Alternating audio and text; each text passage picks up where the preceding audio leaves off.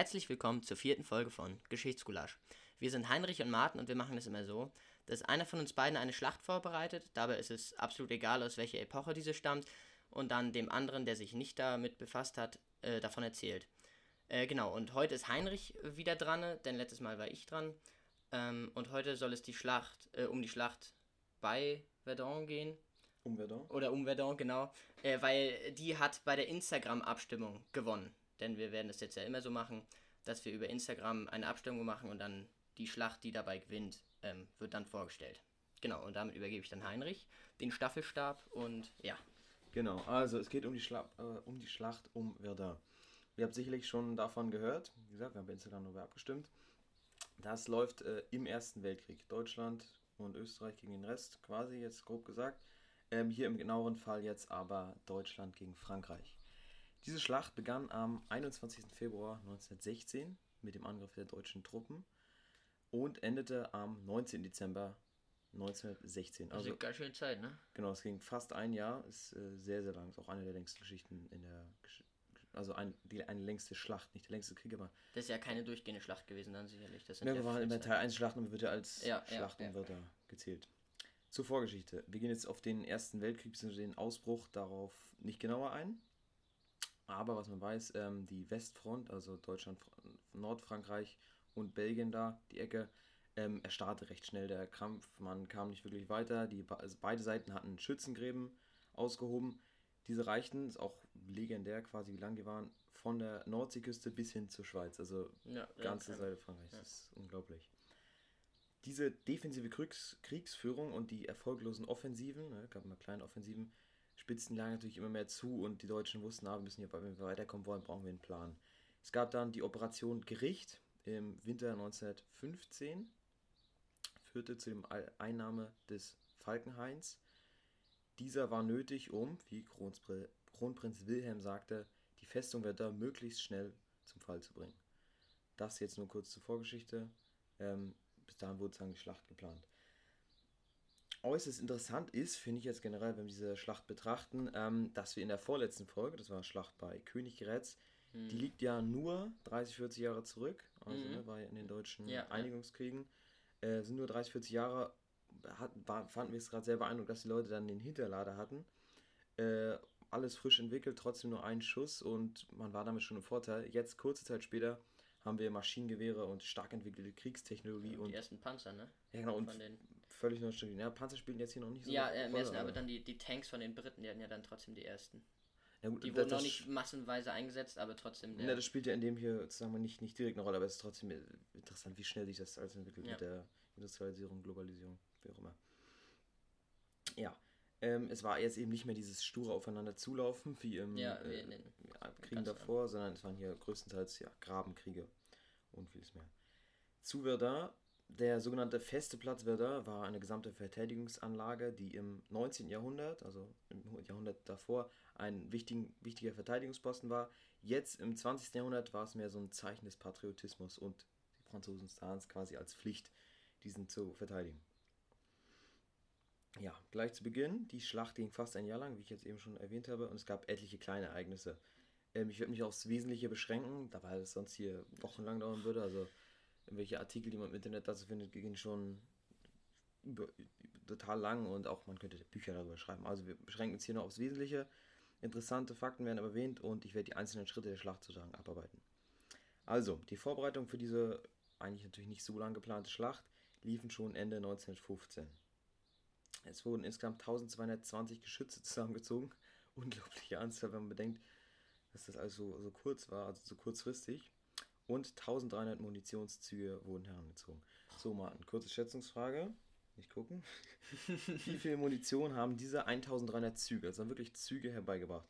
Muss bedenken, ähm, das ist für Artillerie, also Geschütze, die aus der Ferne schießen, und es ist 1915. Schätz mal. Also wirklich, das ist eine Riesenmunition, ne? Also wie viele einzelne Patronen oder wie? Also ja, Gewehr, nee, nee, nee ist nicht Gewehr, ist nur eine Artillerie.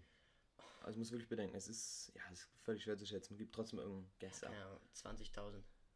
Nee, es sind, 1000, es sind allein schon 1300 Züge. Ja, ach, dann.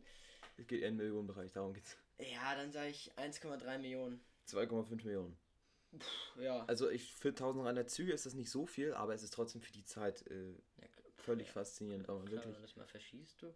Ähm, ja, dieses das wurde recht schnell verschlossen, also verschossen. Das war wie gesagt nur zum, zum Anfang der, also immer noch in der Vorbereitungsphase. Das ist echt viel. Ja, 2,5 Millionen. Ja, das sind halt Patronen, die wirklich äh, arm groß sind. Ja. Äh, ja. Ähm, ja, wir sind jetzt wie gesagt 1220 äh, Artilleriegeschütze und jetzt auch ganz neu in Verdun ähm, Flieger. Erstmals wurde das gesamte Gebiet von Deutschen und aber auch von den Franzosen äh, überflogen und dann genauer betrachtet, fotografiert, analysiert und mhm. für die Kriegstreibung war es natürlich enorm wichtig. Für diese Schlacht standen 168 Flugzeuge zur Verfügung in 12 Fliegerabteilungen und 4 Kampfgeschwadern. Die waren aber zu dem Zeitpunkt auch klar wichtig. Roter Baron und so, das war auch alles im Ersten Weltkrieg. Ähm, aber für unsere Schlacht jetzt ist das nicht so relevant. Da ging es wirklich erstmal um die, um die Gebietsanalyse. Franzosen natürlich auch eine Luftwaffe, wie eben erwähnt, ähm, bei denen noch wichtiger für die Aufklärung. Diese Aufklärung muss natürlich von den Deutschen abgehalten werden, weil man nicht wollte, dass sie die Pläne mitkriegen. Diese Schlacht war auch sehr überraschend.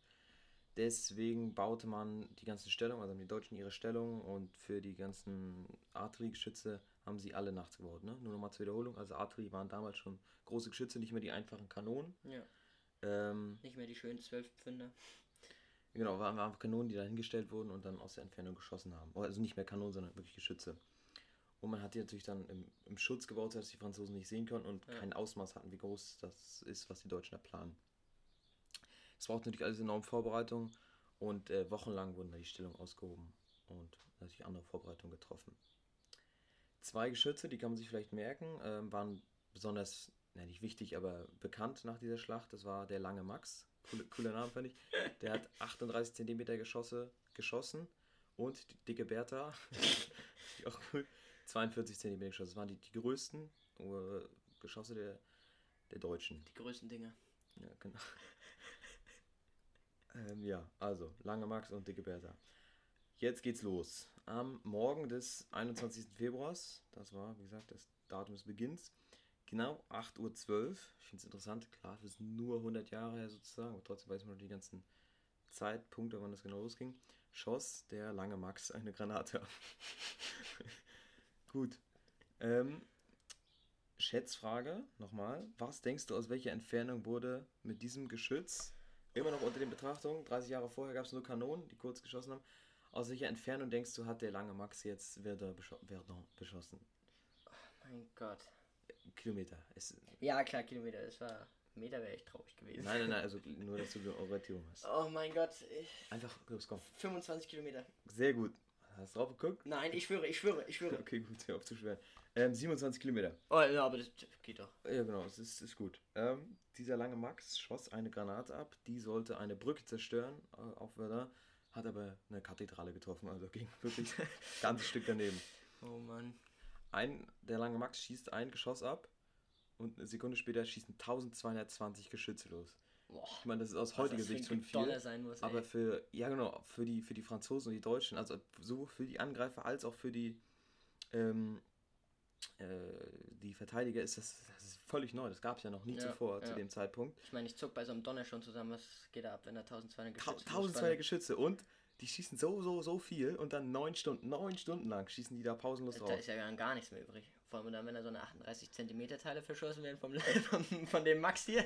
Ja, genau. Äh, ach, es ist wirklich, wirklich faszinierend. Also hat niemand erlebt, die waren alle völlig platt. Ja, ist natürlich also, neue Kriegsführung, ne? Ja, genau. Also in der Kriegsgeschichte kein beispiellos. Ja, da willst du mal schätzen oder? also die, ist egal.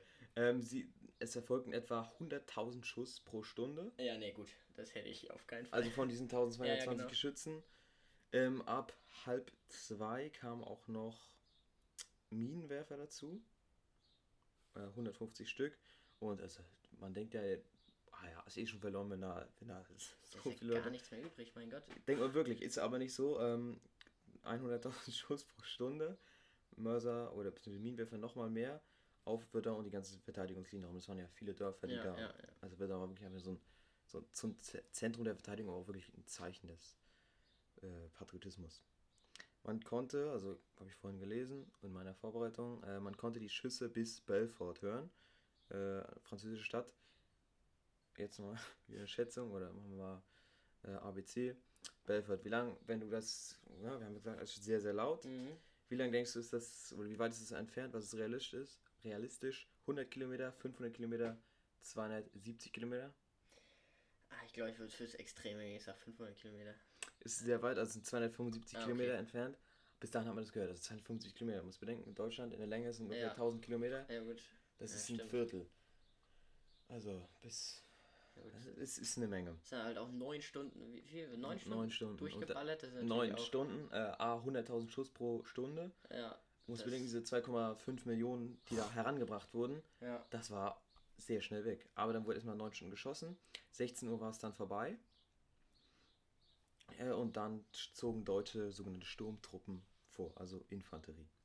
Die sollten jetzt die feindlichen Gräben erobern und äh, zur eigenen, Nutzen, eigenen Nutzung einrichten. Deswegen hatten sie auch Ausbildung in den Waffen der Franzosen gekriegt, um diese weiter nutzen zu können. Also sie hatten wirklich Spaten und Schaufel dabei, wollten da alles wieder schön aufrichten, Gewehre Hat nutzen. noch was gelebt in den Gräben? Äh, ne, die sind alle abgehauen, aber die Waffen, es, also es 100.000 Schuss, das ist so eine unglaubliche Menge. Aber man muss bedenken, 38 cm sind viel, aber auch mit Sprengkörpern, das ist auch nur ein kleiner Graben quasi. Die haben ja, die haben ja nicht viel getroffen bei der Ungenauigkeit. Ja, aber, wenn aber trotzdem, von 100.000 die, waren, die Leute waren alle völlig unter Schock. Ähm, 16 Uhr genau, zogen die Leute alle vor. Ähm, und diese Eroberung setzt sich jetzt die nächsten 4-5 Tage fort. Ja, also, Franzosen waren trotz diesem, trotz diesem Schock waren, waren die erstaunlich zäh und haben sich noch erheblich verteidigt. Aber trotzdem haben diese Sturmtruppen da, ne? Klingt wie bei mhm. Star Wars. ja, haben sie da, äh, sind sie da durchgezogen, haben alles erobert. Ähm, ja, am 25. Februar also vier Tage nach Beginn, ähm, kam sie sich erstmal so ein bisschen zum Stoppen. Das war das Dorf Louvemont. Ich hoffe, ich spreche das richtig aus. Oder Louvemont, na egal. Wurden sie erstmal gestoppt. Da waren sehr viele MG-Nester, also Maschinengewehr-Nester, äh, und die anrückenden Armeen wurden quasi aufgehalten. Dieses Dorf war noch 8 Kilometer äh, entfernt. Das heißt, sie hatten von 27 Kilometern die, an, hat die Artillerie geschossen auf die ganzen Verteidigungslinien und bis dann um 25 waren sie schon so weit vorrückt, dass sie noch 8 Kilometer entfernt waren. Jetzt finde ich sehr interessant, auch sehr ja, witzig, weiß nicht, ob man es so nennen kann. Am selben Tag wurde das Fort Duamo, Duamo eingenommen. Extra nachguckt, wie man es ausspricht. ähm, das war die modernste Verteidigungsanlage der Franzosen bis dahin.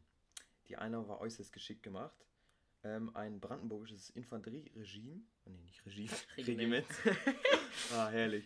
Ja, wenn man es hier ablesen, nein, ein Regiment ist natürlich klar. Also ein Regiment aus Neuruppin, das ist nicht so weit von uns entfernt, das ist nicht mal 100 Kilometer. Stimmt, ja. Ähm, die wurden beauftragt, dieses Fort, einzunehmen. Die hatten aber ein bisschen eigenmächtig gehandelt und haben dann eine Menschenpyramide gebaut, die Mauer hoch. Dadurch wurden sie natürlich erstmal nicht von den Kanonieren gesehen. Ja, das ist wirklich cool.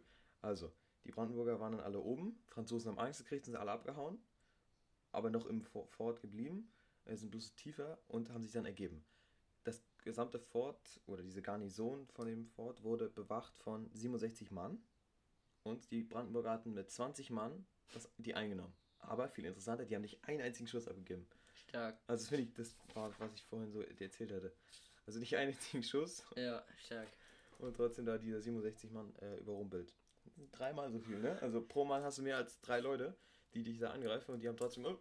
Ja, klar, die sind natürlich auch alle total geschockt gewesen von dem ich meine, wenn du neun Stunden da beballert wirst. Ja, die, das ist revolutionär, von daher. Ja, nee, ich habe das, äh, als ich es gelesen habe. Aber klar, ist äh, verhältnismäßig kann man jetzt natürlich nicht als lustig, aber ist schon, schon besonders. Ja, genau.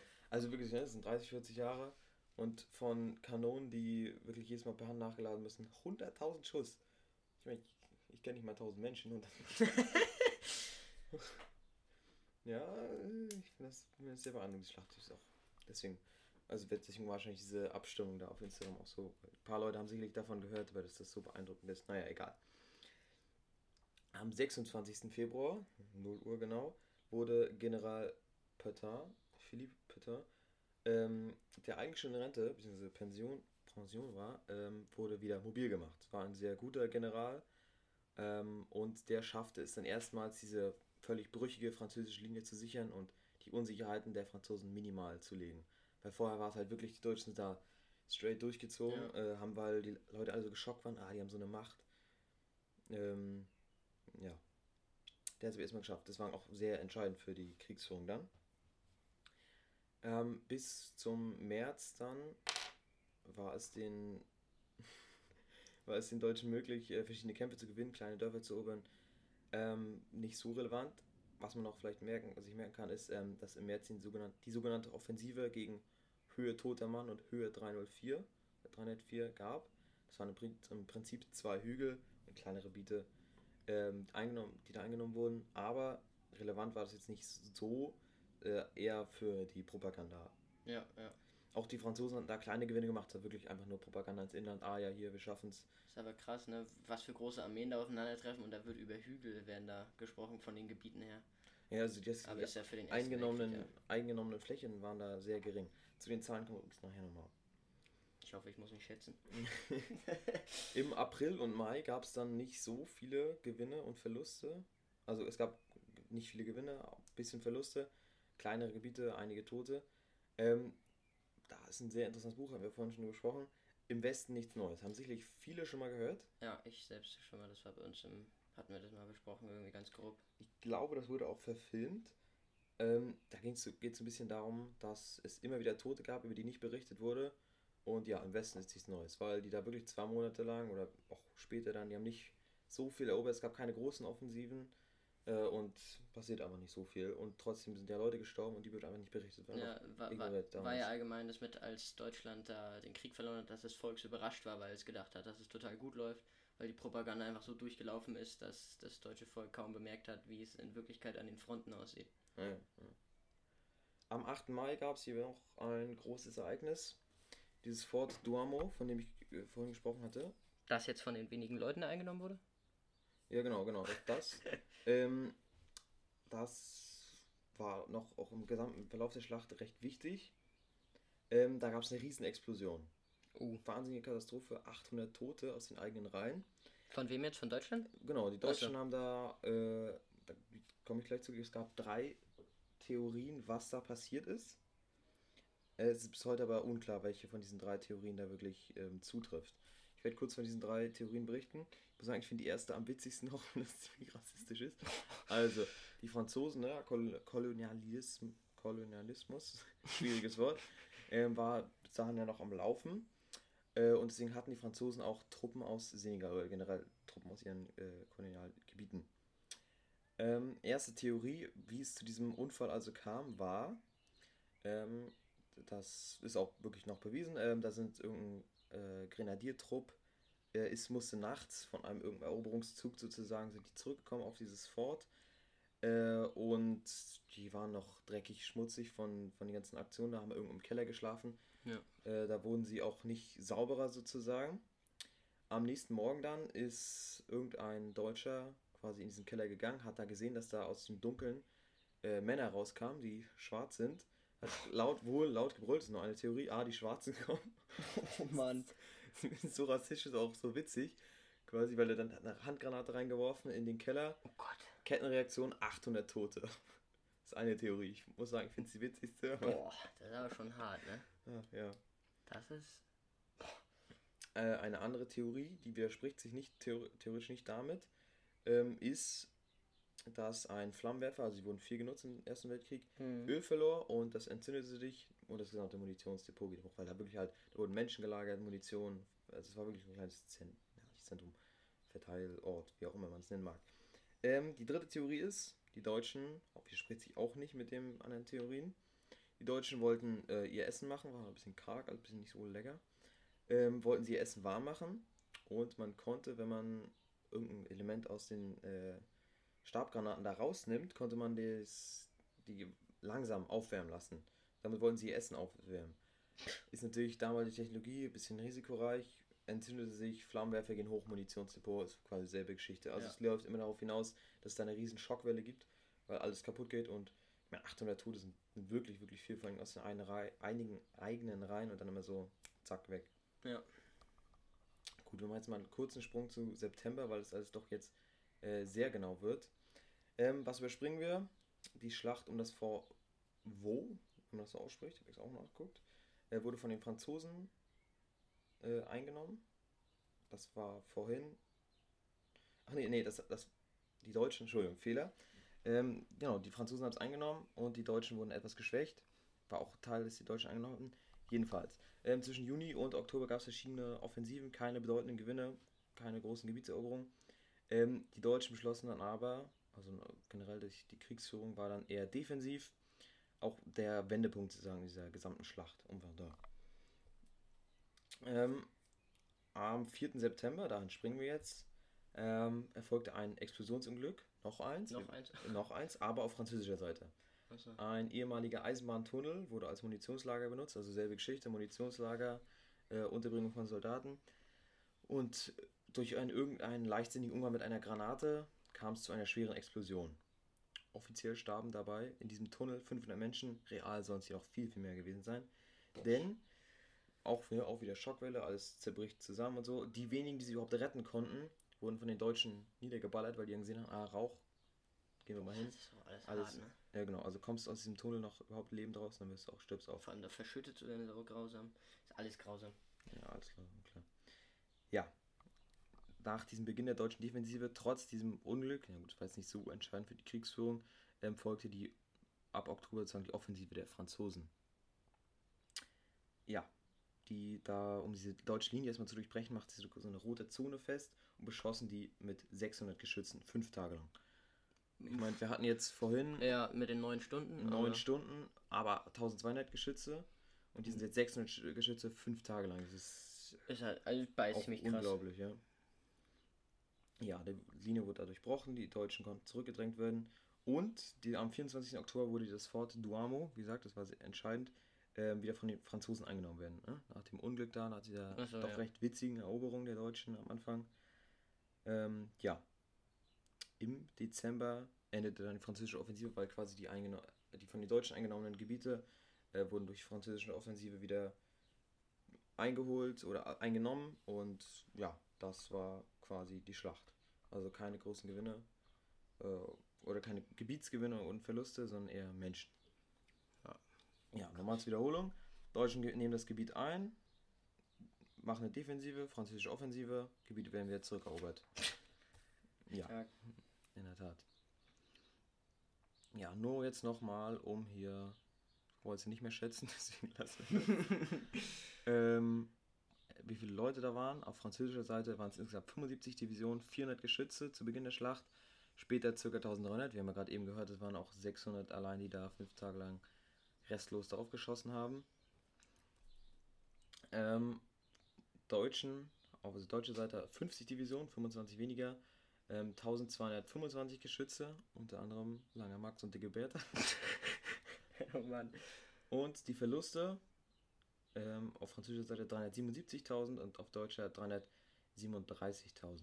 Boah. Also. Aber die sind nicht alle tot, ne? Ja, etwa die Hälfte jeweils ist gestorben. Achso, die anderen sind irgendwie verletzt oder vermisst oder so.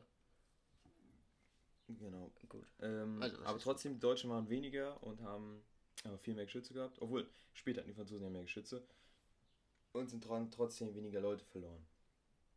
Ja, jetzt wollte ich auf den bekannten Begriff, wurde ja auch oftmals verfilmt, ja. um eingehen, um die Hölle von Verdun. Ja, und kennst, kennst du auch ein paar Filme? 100 Prozent. Äh, eine Doku habe ich dazu mal gesehen. Sehr schön.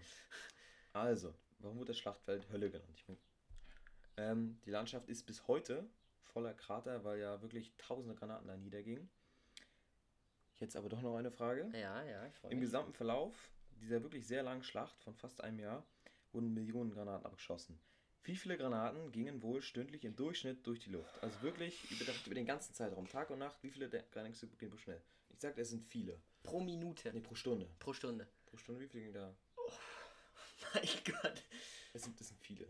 Also ja. du musst bedenken, auch Tag und Nacht. Ich meine, klar, da gingen 100.000 pro Stunde äh, am Anfang dieser Offensive, der deutschen Offensive raus. Und jetzt meinst du bei der kompletten Schlacht von Verdun? Komplette Schlacht, auch bei der deutschen Defensive.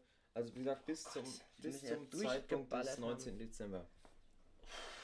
Oh, da ja gar keine Ahnung. Ähm, wenn es viele, dann sage ich, bewegt sich im 100er-Bereich? Nee. 1000? Mhm. What? Ich sag dann 3800. 10.000. What? Ja, 10.000 pro Stunde? Ja, im Durchschnitt 10.000 pro Stunde.